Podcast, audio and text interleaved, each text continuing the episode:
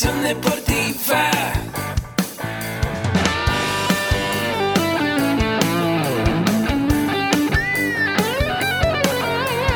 Yo soy Ahmed. Somos guerreros. Hola, bienvenido a la Asociación Mexicana de Educación Deportiva. Soy el doctor David Lezama, presidente de AMED, y es para mí un gusto darte la bienvenida a estos podcasts. Este programa está diseñado para compartir contigo conocimientos de los temas que nos apasionan a todos los que amamos el físico-constructivismo y el fitness y queremos mantener un estilo de vida saludable. Hablaremos entonces de entrenamiento, de nutrición, de suplementación, de farmacología y de un tema que cada vez toma más importancia, el marketing deportivo digital. Tendremos como invitados una gran variedad de opiniones y profesiones, entrenadores, nutriólogos, profesores de AMED, químicos farmacobiólogos, médicos, preparadores físicos y desde luego deportistas. Sus historias, consejos y testimonios te ayudarán a aumentar tus conocimientos y desde luego también tu número de entrenos de clientes, haciendo más exitosa y profesional tu profesión de entrenamiento deportivo. También aprenderás técnicas más eficaces del marketing que te ayudarán a monetizar esta profesión. Si quieres saber más de nosotros, visítanos en la casa virtual de la familia Med, www.amedweb.com. Hola amigos, ¿qué tal? ¿Cómo están? Bienvenidos a este eh, Facebook Live, si estás viendo en Facebook, a este podcast, si estás escuchando en podcast y en YouTube, si estás en YouTube, ¿verdad? Si lo estás escuchando por cualquier otro medio, pues avísanos cuál, porque no sabríamos por dónde es. Así que bienvenido. ¿Qué pasó, César? ¿Cómo estás? Yo muy bien, ingeniero. Aquí, Qué bueno. la verdad es que traemos un tema que a ti, amigo, que te estás conectando en este momento, que estás escuchando en este momento también el podcast, que nos regalaste esos minutos para aprender de un nuevo tema. La verdad es que hoy el tema es un tema fuera de serie, un tema importante si lo que tú quieres es emprender, porque nos va a hablar el ingeniero de crear tu propio plan de negocio. Y también te quiero comentar por qué es importante que lo escuches a él y, te quedes durante todo este tiempo en la transmisión o en el podcast. El ingeniero Agustín Alarcón tiene muchos años ya en el emprendimiento y enfocado al deporte. Ha tenido varios emprendimientos. Si lo escuchaste en episodios pasados, platicaba esta parte de pues sus triunfos, pero también todos los fracasos por los que ha pasado, cómo lo ha superado. Y eso es importante porque si alguien te va a platicar del emprendimiento, qué mejor que un emprendedor que tiene la experiencia.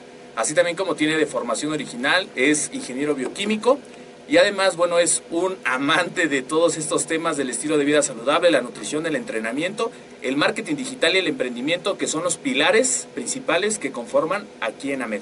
Ingeniero, gracias por aceptar la entrevista. Oye, gracias. Después de esto me voy a dar un aplauso. Muchas gracias. Oye, pues muy bien, pues vamos a hablar hoy de, de un plan de negocios, que es eh, uno de los pilares que nosotros tenemos en la MED con la gente que estudia con nosotros, ya sea la licenciatura o también en los diplomados, es cómo hago un negocio, qué es lo que tengo que hacer para, para hacer un negocio. ¿Ok? ¿Tú qué opinas, César, hoy día? ¿Cómo ves la cosa de los negocios? Pues la veo que cada vez la gente es más consciente de que tiene que tener un negocio, de que tiene que tener una segunda fuente, tercera, cuarta, quinta. Por ahí expertos dicen que hasta una sexta fuente de ingresos y no solamente limitarnos a una. Lo veo muy bien, sin embargo también, como todo contrato con letras chiquitas, a veces no viene eh, las condiciones, los requisitos, los compromisos a los que tengo que estar sujeto, las nuevas habilidades que tengo que desarrollar para que el negocio sea fructífero, sea rentable. Y sin duda alguna muchos de nuestros escuchas cada vez más es sorprendente que quieren emprender su gimnasio, su centro deportivo, quieren tener su clínica, su consultorio, tener a sus pacientes, a sus entrenos, pero, aquí está el pero, esas habilidades, ese desarrollar habilidades de, de- del ser, pero también aspectos contables, aspectos legales, aspectos de un negocio, eso no se enseña comúnmente en una institución, cosa que aquí sí lo vas, a, lo vas a aprender. Claro, y es una parte muy importante. Hace rato que yo le decía así, ya sonaba ahí la cosa esa. Te lo digo para que Ah. tomemos. Bueno, de- Ok. del el emprendimiento. Bueno, primero tienes que tener una mentalidad empresarial, que eso tiene que ver con el desarrollo humano, que no lo vamos a tocar eh, ese punto ahorita, pero nos vamos a ir a, a una parte fundamental. Bueno, eso es muy fundamental para lo que sigue en el plan de negocio. El plan de negocio, tú tienes que tomar en cuenta varias cosas. Una de esas cosas es la mercadotecnia. ¿Y qué es la mercadotecnia? Eh, bueno, la mercadotecnia es eh, las técnicas que vas a usar para poder vender tus productos. Y hoy día el mercado ha cambiado. La mercadotecnia, los conceptos son iguales, pero las herramientas han cambiado. Se usan herramientas digitales. Todo el marketing digital ha cambiado. De hecho, si estás interesado, nosotros en la MED tenemos un curso gratis de introducción al marketing deportivo digital, completamente gratis. Comunícate con César eh, para que él te pueda asesorar por el Facebook de la MED o algo y darte entrada al curso completamente gratis. Para que veas un poco eh, cómo ha cambiado las herramientas. Pero bueno, vámonos al núcleo de la mercadotecnia. ¿Qué es lo que voy a hacer? ¿Por qué la gente me debería de comprar a mí? Es la parte fundamental. ¿Cómo voy a hacer mi marketing? Eh, hay varios tipos de marketing. Por ejemplo, yo puedo fabricar un producto y dárselo a un distribuidor, que se lo dé a otro distribuidor, a otro distribuidor, y él lo vende. Como por ejemplo Walmart. ¿Ok? O por ejemplo en la central de abastos hay muchos distribuidores también. Eh, eso es una manera de hacerlo. También lo puedo hacer como venta directa. A lo mejor a algunos de ustedes les suena el nombre de venta directa. Avon es una empresa de venta directa. Fuller de cosméticos es una empresa directa. Le estoy hablando de las más nombradas, donde la gente va y compra el producto, está en home y se lo vende directamente a una persona. A lo mejor una empresa de venta directa eres tú mismo que compra suplementos a un fabricante y se lo vendes a tu entreno. Es otro ejemplo de venta directa. Es la manera de mercadotecnia, cómo voy a mercadear el producto. A lo mejor algunos compran productos a través de empresas que además de comprarlo de venta directa reparten comisiones sobre lo que se ahorran en publicidad independientemente, no me voy a meter aquí en el contenido de los productos, por ejemplo, ¿quién usa ese mecanismo? Herbalife. Herbalife es una empresa muy grande que vende miles de millones de dólares y crea un esquema de compensación mediante el cual ahorran en publicidad. Eso es su, esquema de mercadotecnia, de marketing, ¿ok? Y además la mercadotecnia que usan patrocinando atletas, etcétera. Otra empresa que se llama Usana, también de eh, marketing eh, de redes. También podemos tener, por ejemplo, a Coca-Cola, que la mercadotecnia que usa es a través de distribuidores autorizados que les dan las concesiones en ciertos estados. En esos estados los distribuidores generan su propia planta y ellos distribuyen en esas zonas en las que se haya acordado. Así que la mercadotecnia es cómo voy a definir que voy a distribuir yo mi producto o servicio, cuál va a ser eh, ese tipo de cosas. Sería como el primer punto importante. Definir eh, lo que voy a mercadear. Definir eh, lo que vas a mercadear y cómo lo vas a mercadear. O sea, el producto, pero más allá del producto, porque eso ya lo tienes, el plan de mercadotecnia es cómo voy a hacer yo para que la gente compre el producto a través de distribuidores, de pláticas que voy a ir a dar, a través de intermediarios, ¿ok? Y, va a depender de eso. Muchos a lo mejor también han comprado suplementos en, en, las franquicias de tiendas americanas o han comprado en tiendas naturistas. Bueno, allá hay una serie de intermediarios y el plan de, esas, de esos fabricantes es a través de intermediarios. Hablamos de la venta directa, como estas empresas que yo les mencioné de redes, que el distribuidor le vende directo a la empresa o incluso tú puedes comprar directo a la empresa y eliminar intermediarios, ¿ok? Eh, esa es la, mercadotecnia y tiene que haber un producto de por medio que esté vendiendo, por supuesto. Perfecto. Eh, otro día hablaremos de modelo de negocio, sí. Ok, entonces esta parte, por los que se están conectando y quieren saber así como un resumen, definir el producto que ya lo tengo pero también cómo, por qué medio lo voy a distribuir, que ya nos comentaba, puede ser algo tradicional, mediante voy comprando el producto, lo voy distribuyendo, puede ser una venta directa o también estas ventas directas donde reparten comisiones que ya nos explicaba. El segundo paso, ingeniero, ¿cuál es? El segundo paso es el plan estratégico. Y el plan estratégico, hay varios puntos dentro de ese plan estratégico. Ese plan estratégico tienes que ser, eh, hacer primero, bueno, pues quién tú eres y cómo es que te metiste este rollo al rollo del negocio que vas a hacer. Ok. Por ejemplo. Estamos hablando de quién soy, tiene que ver con la misión. Después ya que dices cómo, quién eres y por qué te metiste este rollo, entonces, ¿cuál es tu misión? ¿Cuál es la misión de tu empresa? ¿Para qué nació tu empresa? ¿Para qué naciste tú? ¿Cuál es tu propósito de vida? Es una parte muy importante. A veces la, la, la gente dice, la misión, ¿cuál es tu misión? Pues ser el mejor gimnasio del mundo, ¿no? O ser el mejor gimnasio de México. Es algo así como, o sea, está como muy amplio y como muy grueso, o sea, a lo mejor algo más concreto. Pero eh, definir bien la misión, que es básicamente para qué naciste. Eh, el siguiente punto que habría que tener en la planeación estratégica es la visión con B de vaca, ¿ok? Eh, la visión con B de bueno es una falta de ortografía. Entonces con B de vaca es la visión, ¿ok? ¿Y cuál es la visión? Es a dónde quiero llegar. O sea, yo ya nací con un propósito, digamos nosotros aquí en la MED, mi propósito personal es empoderar a las personas a que mejoren su calidad de vida y que van aunado a la misión de la MED. Entonces, eh, la visión es cómo tú te ves dentro de dos a cinco años, en qué punto te ves. Esa es la visión que tú tienes de ti y de tu empresa. ¿Ok? Eso es algo muy importante porque te da una dirección hacia dónde debes dirigirte. Ya tengo mi misión, pero si no tengo un punto B hacia el cual me voy a dirigir, no voy a poder hacer un plan estratégico adecuado Claro. para poder llegar a ese punto. Si tú hoy día quieres ir a Acapulco, y bueno, si en primera, si no sabes que quieres ir a Acapulco, si nada más quiero ir a la playa, pues igual te llevan a Groenlandia y te vas a la playa. Y dices, no, pero yo quería ir a una soleadita. Pues a lo mejor te llevan a, este, no sé, a- al África, ¿no? Allá. Dices, no, yo quiero este, una donde hablen español. Bueno, pues especifica más. Bueno, Acapulco. Ah, ok, quieres ir a Acapulco. Ya tenemos que quieres ir a Acapulco y entonces Acapulco te puedes ir en avión, te puedes ir en camión, en bicicleta, caminando. Ya va a depender el vehículo que te va a llevar a ese punto B, que es la visión. Es muy importante. Claro, e- eso que comentas es, es, es, es algo a lo mejor chistoso como lo comentas, pero la verdad es que parece, sí, chistoso porque a veces salimos y no sabemos hacia dónde va nuestra vida. Incluso tan solo el hecho de decir, bueno, este es el punto al que quiero llegar, pues ya puedo yo dirigir mis esfuerzos y mis acciones encaminadas a ese punto. Ya no estar divagando, no estar perdiendo tiempo, no estar haciendo otras cosas que yo pensaría que van ligadas a mi visión, pero a lo mejor nada más están quitando esfuerzo y tiempo. Perfecto. En- dentro del plan estratégico, ¿cuál es el siguiente punto? El siguiente sería hacer un análisis FODA. Y el otro día una amiga que tiene una empresa me dijo, ¿un análisis FOCA? Y dije, no, no FODA. Y me dijo, ¿qué es eso? Y ella tiene una empresa. Bueno, el análisis FODA es un análisis de las fortalezas, las oportunidades, las debilidades y las amenazas que tenemos. ¿Por qué es importante hacer ese estudio?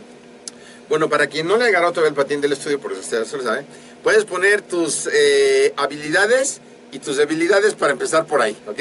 Ok. Y ya de ahí luego vamos viendo este, qué oportunidades y qué amenazas hay. Por ejemplo, una... Y aquí interrumpiendo, pero no, es un no, tema... no, te preocupes, estoy acostumbrado. Siempre que hablo contigo pasa así, pero no importa. Pero es, es importante saberlo. Si yo ahorita estoy aprendiendo esto del FODA, pero quiero saber, bueno, tengo estas habilidades y tengo estas debilidades. En un, un ejemplo que nos puedas dar para nuestros amigos escuchas, ¿cuál sería? Enlistando algunas habilidades que tenga alguien que quiera emprender un gimnasio. Por ejemplo, si tú quieres emprender un gimnasio, dentro de tus fortalezas, ¿qué puedes tener? A lo mejor sabes de entrenamiento deportivo, que eso pasa mucho, ¿no? O sea, yo soy entrenador, soy el coordinador de entrenador y lo quiero poner en un gimnasio. Sí. Dentro de tus fortalezas es que sabes de entrenamiento. Chido, Juan, bien por ti. ¿Ok? Oportunidades. Ah, es que en mi colonia hacen falta gimnasios. Bien las oportunidades. Ok. Debilidades, te diría ninguna. Soy el chipus del entrenamiento. En mi colonia no hay gimnasio, no hay debilidades. No, sí hay debilidades. Las debilidades es que a lo mejor no sabes de administración, a lo mejor no sabes de contabilidad, a lo mejor no sabes de mercadotecnia. Sabes de entrenar y eso nadie te lo quita y a lo mejor es el mejor entrenador del mundo. Pero es una gran fortaleza, pero tienes muchas debilidades. ¿Ok? ¿Cuál sería una amenaza? ¿Sabes qué? Que eh, al lado de la colonia, en la colonia que sigue, van a poner un gimnasio. ¿Quién lo va a poner? Lo va a poner un cuate que es entrenador con un contador. Tómala, ¿no? Porque el contador sí sabe de las cosas contables, de los procesos de llevar un negocio. Entonces tú tienes ahí una amenaza de que si pones tu gimnasio y no tienes la asesoría o tienes de socio a alguien que cubra tus debilidades, pues entonces tu negocio se va a ver amenazado por de la- el negocio de la colonia que sigue. ¿Ok? Ok. ¿Qué otra cosa podría ser? A lo mejor ya tienes tu gimnasio y va funcionando bien y superas la parte administrativa, la parte de servicio al cliente. A lo mejor dice César, oye, este, César, quiero información. Sí, aquí está. Toma, aquí está el volante y aquí dice cuánto cobramos y ya. Adiós. Es una debilidad porque no tengo una atención de servicio al cliente. Pero entonces César va con el otro y dice, oye, quiero información. Hola César, ¿cómo estás? Bienvenido, Hola, hola, mucho muy bien. Oye, ¿qué estás buscando? Antes de dar información, ¿qué estás buscando? Oh, ¿qué estás buscando? Un César? plan de entrenamiento para bajar de peso y aumentar masa muscular. Perfecto, ¿para qué quieres hacer eso? Pues para verme bien y sentirme bien conmigo. Súper, tenemos el plan que va para ti, pues vas a ver súper bien y ya le empiezo a hablar de lo que él quiere. Entonces tengo a mi gente capacitada en servicio al cliente y eso va a ser una oportunidad para mí. Pero si el que la tiene es el otro, entonces es una amenaza y una debilidad porque yo voy a estar eh, no cumpliendo la- lo que él ya está haciendo. Hoy día el servicio al cliente el 98% de las personas dejan de comprar en una empresa por mal servicio al cliente. ¿Cómo ven? Wow, no, pues es un porcentaje súper alto y, y- y, pues ya nos lanza esas alertas de que si está pasando, pues hay que mejorar ese aspecto. Sí, y no es por precio. Entonces, el análisis FODA es básico. Luego, otra cosa es también establecer los valores. ¿Ok? Entonces, ¿cuál es el valor? Ah, es que el valor es que me echan bronca y yo me son trompo a todos, pues hasta que no salgan con pistola o que sea cinta negra, pues sí, pero ya después no. Entonces, no, el valor son eh, esos eh, principios con los que creciste de lo que es bueno y lo que es malo. ¿Ok? Si a ti te enseñaron que en México todos somos impuntuales y tú pones en tus valores el respeto y entonces tienes que abrir tu gimnasio a las 6 pero te quedas dormido porque te fuiste de jarra y abres a las seis y media, pues entonces tu valor no es el respeto y la gente se va a ir. Yo conozco gente que tiene gimnasios que le costó trabajo salirse de trabajar, lo ponen y cierran los domingos. Le digo, ¿por qué? Pues que los domingos tengo que descansar. Todavía creen que son empleados. O todavía creen que son empleados y que los domingos les toca descansar. Y si llegan tarde, pues llegan tarde, me quedé dormido y ya tienen a los socios afuera esperando. Por siguen pensando que son empleados. Pero la idea es que entonces tú tengas tus valores y esos valores los tengas que adecuar a tu mercado actual y a un valor y una entrega empresarial, ¿ok? Entonces los valores es muy importante. Yo te aconsejo no más de cinco valores que escojas bien escogidos y que realmente te guíes por esos valores. A lo mejor, no sé, nunca he oído a un negocio de billar a ver cuál es su misión. La neta, sería interesante, ¿no? O sea, ¿cuál es la misión de un negocio de billar? ¿Cuáles serán los valores de un billar, no? ¿O cuáles serán los de un table dance? Digo, no sé. Puede que los tengan, no sé, este, a lo mejor no son los que tú y yo pensamos, seguramente. Entonces tienes que tener tus valores. El respeto puede ser un valor, el ah, hablar con la verdad puede ser otro valor, el ser congruente, es decir, que lo que digas en los valores lo lleves a práctica en lo que estés haciendo diario. Entonces vas a eh, tener que escoger los valores. ¿Qué otra cosa vas a hacer?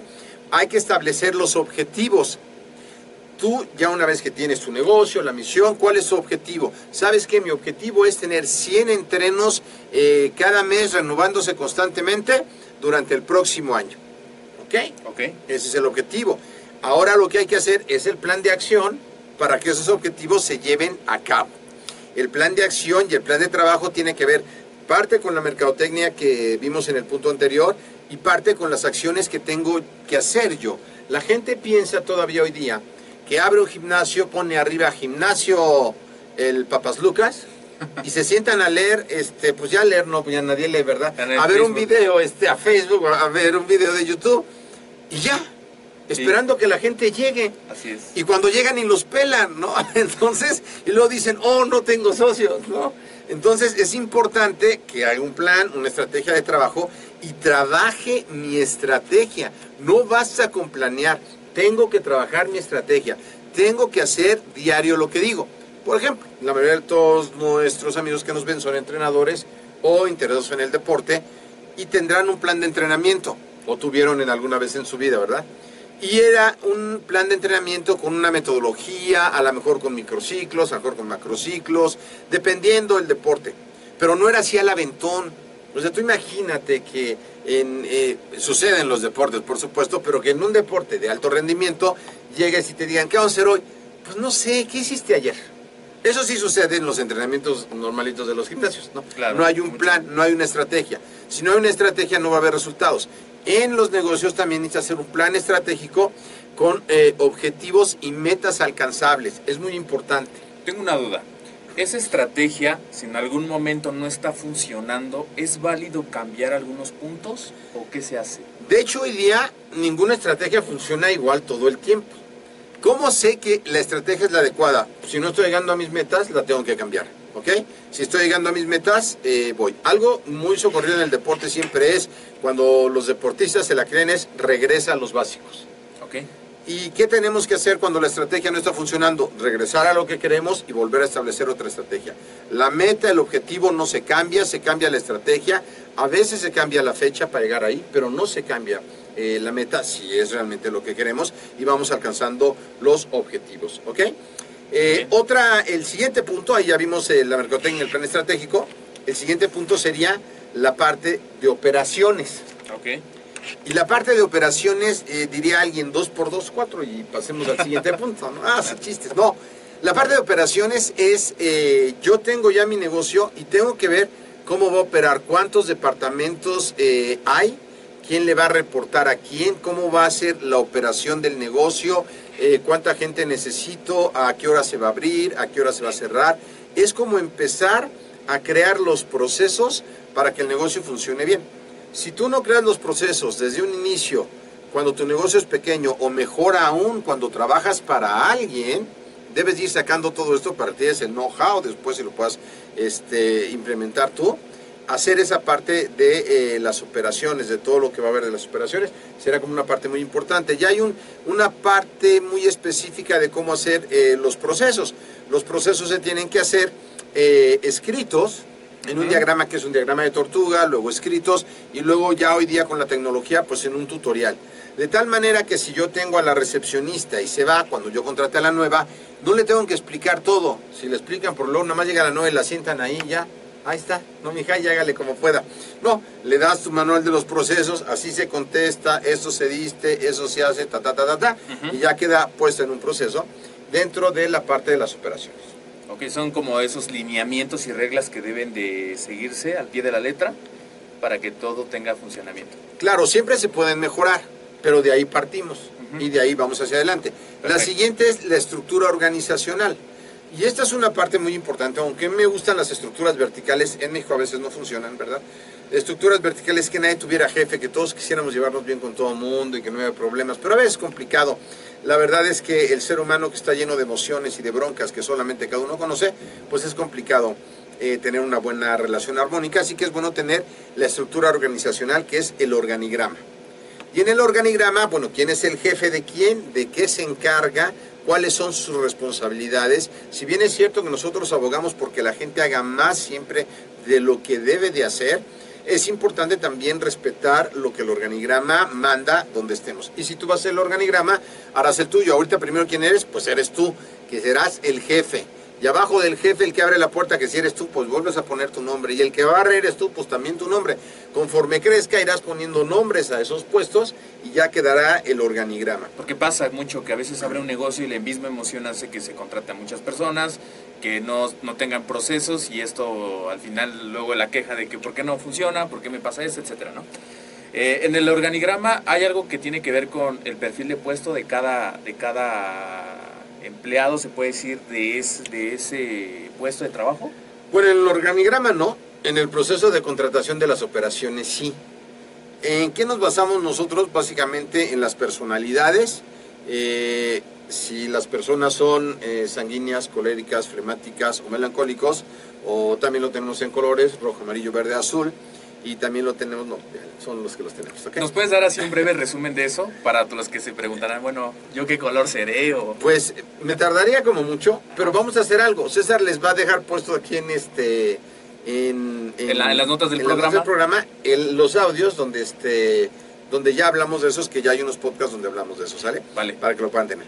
Entonces va a ser muy importante la estructura organizacional. Después de la estructura organizacional viene la parte donde todo mundo, bueno, es una de las partes donde todo mundo truena este, como ejote, que es la parte contable y de finanzas.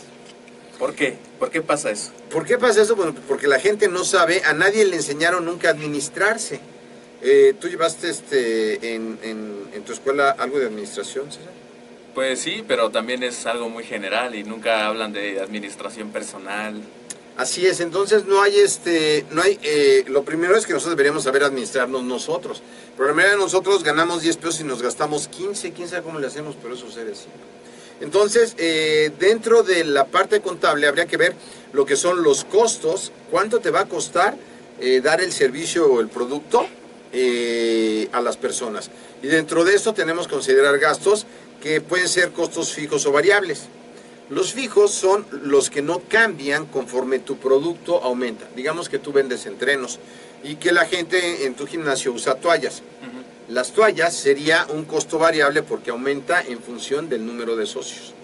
Pero la renta es un costo fijo porque no aumenta en función del número de socios. Claro, es la misma. Exactamente. En términos generales, el agua, el teléfono, la papelería, eh, el sueldo del emprendedor, que en este caso sería el sueldo del dueño, o el sueldo de la gente que tengas ahí, son gastos fijos, no son variables. Si fueran entrenamientos personales, y vamos a pagarle a la gente por entrenamientos personales, son gastos variables, pero el ingreso del entrenador también es variable, ¿ok? El mobiliario son gastos fijos también, es una cosa muy importante. A veces empezamos nosotros a trabajar en el negocio, a vender y decimos, ay, esto es ganancia y me lo gasto. Y esto es ganancia y me lo gasto. Después de 10 años el gimnasio está hecho pedazos, no tiene dinero para invertir, ya nadie va y se tienen que quebrar y meterse a trabajar otra vez, pero 10 años después, porque no tomaron en cuenta esas partes como eh, los costos. Otra parte importante de tomar en cuenta es la materia prima que voy a ocupar. Aunque no seamos fabricantes, usamos materia prima. ¿Quién es la materia prima nosotros ahí? Bueno, a lo mejor tienes una cafetería, a lo mejor tienes que usar este eh, para tus entrenos hojas, eh, ligas, material que es materia prima para sacar tu producto terminado, que es el entreno entrenado, ¿ok? Así Dependiendo que sea lo que estés haciendo dentro del deporte. Otra, por, otra parte también importante es, eh, dentro de la contabilidad, es la depreciación. No nos vamos a meter ahorita en, en términos muy técnicos, pero bueno, eh, es algo que cuando tú compras un activo, por ejemplo, equipo, el equipo, tú lo puedes depreciar y hacer deducible dentro de la contabilidad. La mayoría de los que están oyendo va a decir, ¿what? ¿No? O sea, y es algo importante porque por eso quebramos, porque tú puedes sacar tu equipo por arrendamiento y una vez que se acabe de pagar, con ese remanente volver a comprar equipo nuevo. Porque hay gente, yo conozco gente que tiene el equipo de hace 40 años, el último modelo, pero de hace 40 años. Son elípticas esas de pistón, ¿no? Donde tienes que hasta te bajas a desatorarla porque se atora. Entonces es una parte muy importante. Dentro de otras cosas que tenemos que ver es el costo total que también tenemos nosotros dentro de eh, la contabilidad, el punto de equilibrio. ¿Cuándo sé cuando gané dinero o cuando perdí dinero? Ah, El es una buena pregunta. ¿Eh? Eso es una buena pregunta. Claro, eh, porque la gente también empieza a decir, bueno, vendí tanto y piensa que todo es ganancia. Bueno, ¿cuánto te gastaste? ¿Cuánto tienes que ahorrar para la inversión? ¿Cuál es tu punto de equilibrio? ¿Cuánto tienes que vender para salir tablas? Miren, normalmente si ponen un negocio, el que sea, por lo menos de dos a cinco años para salir tablas, dependiendo del tamaño del negocio. ¿ok? Por eso la gente tiene que estar buscando financiamientos y socios, porque si no, no les va a alcanzar. Entonces tenemos que tomar en cuenta eso, la proyección que vas a tener en ventas a mediano y a largo plazo. ¿ok? ¿Cuánto te va a dejar de ganancia? ¿Qué proyección voy a tener? ¿Cómo voy a medir eso? Y eh, todo eso se puede saber desde antes, César. Con ejercicios pequeños que nosotros vemos en el módulo de contabilidad, podemos ver esos, eh, esos aspectos que son importantes. Perfecto. Pues aquí ya estamos viendo a todos ustedes, hacía manera como de recapitulación de estos temas, cómo crear mi propio plan de negocio. Ya el ingeniero nos platicaba un poquito sobre definir esta parte del producto que ya lo tenemos, cómo lo voy a distribuir. Dentro del plan estratégico muy importante, quién soy, que es la misión que va a regir mi, mi negocio, mi emprendimiento, por qué nació este emprendimiento, la visión que es a dónde quiero llegar, en qué punto me veo en un, en un plazo, si lo podemos ver, de 2 a 5 años. Esto que es el análisis FODA, que su amiga decía análisis FOCA, ¿no? Es FODA, fortalezas, eh, Oportunidades. debilidades y amenazas. Y vimos un claro ejemplo de qué pasa cuando yo voy a emprender un negocio, si soy un buen entrenador y digo, ¿sabes qué? Que aquí no hay un negocio, lo voy a poner porque yo soy el mero mero para hacer planes de entrenamiento, pero también vemos la otra parte que pueden ser las debilidades y las amenazas. ¿Cuáles son las áreas de oportunidad que me falta desarrollar a mí como emprendedor para que yo pueda tener un negocio rentable? Los valores que van a regir el- el- la empresa, los objetivos, el plan de acción que va a ser la estrategia que voy a utilizar para llegar al objetivo y que nos platicaba aquí el ingeniero que, que esta estrategia o este plan de acción puede que se cambie en el proceso, lo que no se va a cambiar, pues al final es hacia dónde voy, la misión, la visión, los valores. Y también eh, regresar a los básicos cuando algo no funciona. Por último, las operaciones del negocio, estos procesos que debemos de tener lineamientos y reglamentos para llegar a, a los resultados, la estructura organizacional y además, eh, por último, esta parte que me quedó súper claro que es vital, aspectos contables, aspectos de finanzas, que van a dar a mí pues esa, esa seguridad de que mi negocio va a seguir eh, funcionando adecuadamente. Muy bien, sigamos adelante. Porque no era por último, pero ahora vamos a ver Pero para los que se preguntaron como, a ver, de todo lo que platicaron, ¿qué dónde íbamos. No, muy bien, muchas gracias por el resumen. Eh, otra parte importante son los aspectos legales. Y aquí es muy importante, entre los aspectos legales viene protección civil, viene eh, los contratos de trabajo que voy a tener con los empleados, eh, el deslinde de responsabilidad para con los socios, los contratos de, el seguro de protección civil eh, en caso de que haya un, em, un desastre natural, que la gente que esté dentro de la instalación esté protegida. Generalmente los negocios quiebran por el aspecto contable y por el aspecto legal eh, bueno, por muchos otros, pero esos son como muy fundamentales. Y siempre recomendamos pues asesorarse de, de algún contador de confianza, porque también hay contadores mala onda, y de un abogado también que sepa de esos aspectos, para que puedas tener tu eh, negocio en regla. Lo de protección civil es muy importante. Eh, hay muchísimos gimnasios que no cumplen con las reglas de protección civil o negocios, pero es muy importante. Hubo un sismo hace poco en México, donde hubo em, consecuencias muy importantes porque no tenían las condiciones necesarias.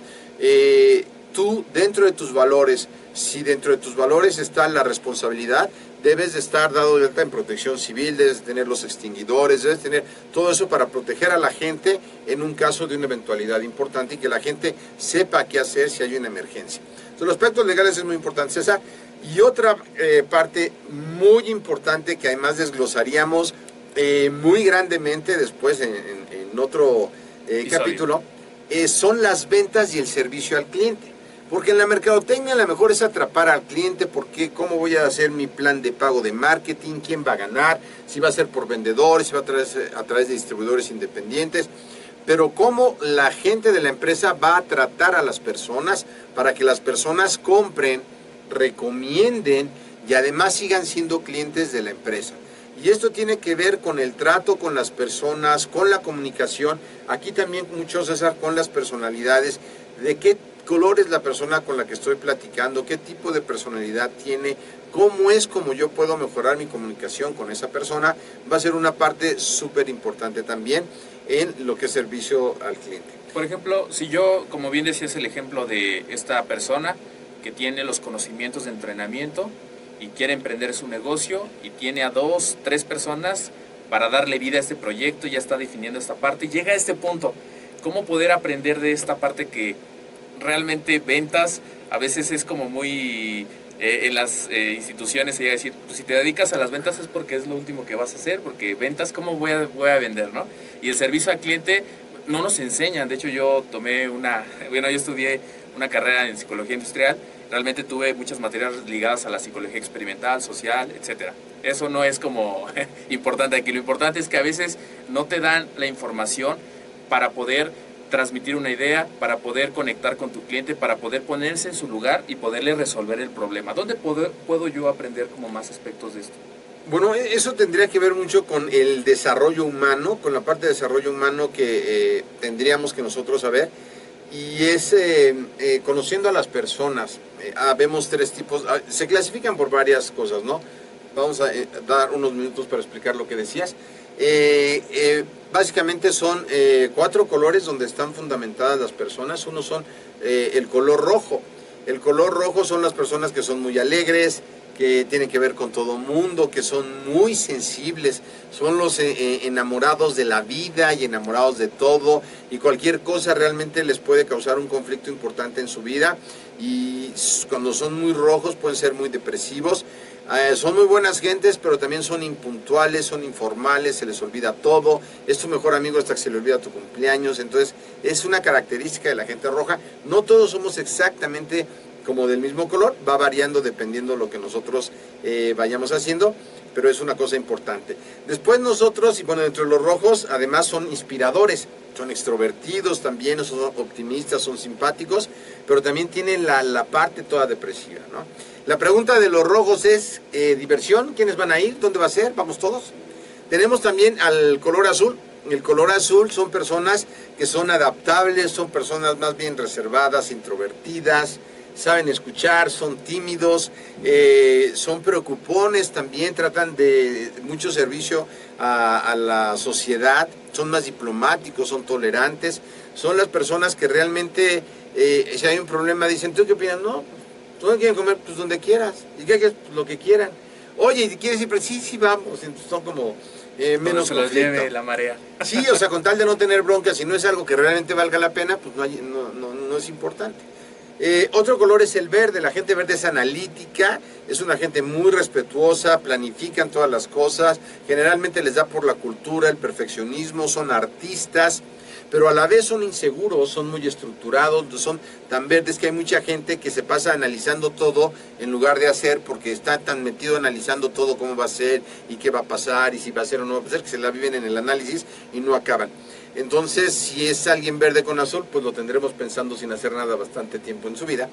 Pero ya hablaremos después de las combinaciones. Están los amarillos también, que eh, son competitivos, son decididos, intrusivos, son seguros, enérgicos, pero también son tercos, son autosuficientes, son eh, totalitarios, son atrevidos. eh, se pueden meter en broncas y sabes qué, pues no me importa lo que pase y así lo dejo.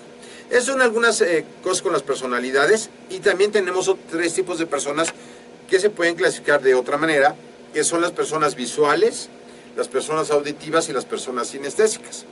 Las personas visuales generalmente entienden más, precisamente por el nombre lo dicen, porque es visual y podemos dirigirnos a ellas como cosas, viste cómo se puede ser, Eh, no sé, eh, observaste usar verbos que hagan alusión a lo visual eh, y van a entender si les muestras las cosas. Hay personas que somos auditivas, yo soy auditivo. A nosotros nos gustan que nos cuenten historias, que nos digan cosas, que todo sea auditivo. Y entendemos más siendo auditivos que de otra manera. Los visuales es mejor un video, los auditivos es mejor un audio. ¿ok? Y los sinestésicos, que son personas que requieren el contacto para, para poder ir. Vamos a poner el ejemplo de una fiesta. A un visual le tienes que enseñar el mapa. A un sinestésico le explicas cómo llegar y que tome nota. Digo, perdón, a un auditivo. Y a un sinestésico lo llevas a la fiesta porque si no, no va a llegar. ¿no? Ni explicaba nada. Ese es algo también importante de las personalidades. Y algo importante también dentro del servicio al cliente y las ventas sería el saber escuchar, por ejemplo, el saber hacer las preguntas adecuadas a tu prospecto de tu servicio o tu producto, ¿ok? No salir del tema. A veces lo que pasa es que cuando no sabemos estas cosas, entonces eh, nuestro prospecto está hablando y nosotros estamos pensando que vamos a contestar de nuestra vida. Y pues por eso no nos compran. Entonces, eh, el ser vendedor es una de las profesiones que requiere más estudio. Lo que pasa es que no hay una carrera dada por ninguna universidad para certificarte como vendedor. Yo creo, amén de lo que puedan pensar todo el mundo, que la profesión que más se acerca para poder ser uno vendedor es ser psicólogo y que sea psicólogo amarillo o rojo. Porque si eres psicólogo azul o verde, pues está complicado. Que los que no entiendan mucho ahorita el comentario, pues se meten luego a, ver esa parte. Pero eh, realmente un psicólogo podría entender mucho eh, de las ventas porque para vender hay que entender del comportamiento humano y hay que callarse, que es algo que hacen los psicólogos, callarse y escuchar a la gente. Entonces, este, pues a lo mejor sean muy buenos porque si nomás se callan y escuchan y hacen las preguntas correctas, pues van a vender. Básicamente serían eh, las cosas fundamentales en términos generales para poder pensar en armar un plan de negocios. Pues la verdad es que es un tema importantísimo para todos nosotros, para ti amigo que me estás escuchando, que tienes ahí esa, esa idea loca, esa idea que desde hace tiempo la has estado postergando, la has estado dejando atrás, pero tú bien sabes que quieres emprender ese, ese gimnasio, ese negocio, que, que realmente quieres hacerlo parte de ti como un proyecto de vida. Y sabes, en, des- en la descripción de- del programa voy a dejar estos pasos para que tú los puedas tener. Si eres eh, visual, bueno, vas a poder leerlos, vas a poder tenerlos a la mano. Si eres, pues obviamente auditivo, vas a escuchar el podcast y vas a volver a repasar todo lo que nos platicó el ingeniero. Y si eres sinestésico, bueno, pues a lo mejor va, va a ser que lo vas a escuchar, lo vas a leer y además lo vas a empezar a llevar a la práctica, lo vas a anotar, Exacto, que lo anote. Que lo anoten, porque todo lo que se anota, yo lo aprendí aquí, eh, por eso traigo mi cuaderno, porque si uno anota las cosas se quedan pues más grabadas, ¿no? Y eso es lo importante, que uno aprende y que lo lleve a la práctica, que no nada más se quede en, pues algo como una novela, ¿no? Leerlo como una eh, simple historia, sino también llevarlo a la práctica, se vale equivocarse, sí, pero qué mejor que ahorita nos platicó el ingeniero de acuerdo a lo que, a lo que te puede eh, suceder si haces las cosas adecuadamente. ¿Algo más, ingeniero, que nos quieras compartir? Pues no, compartan este, eh, este podcast, este video, pónganse en contacto con César. La verdad es que César es una persona súper preparada, es asesor aquí en la MED.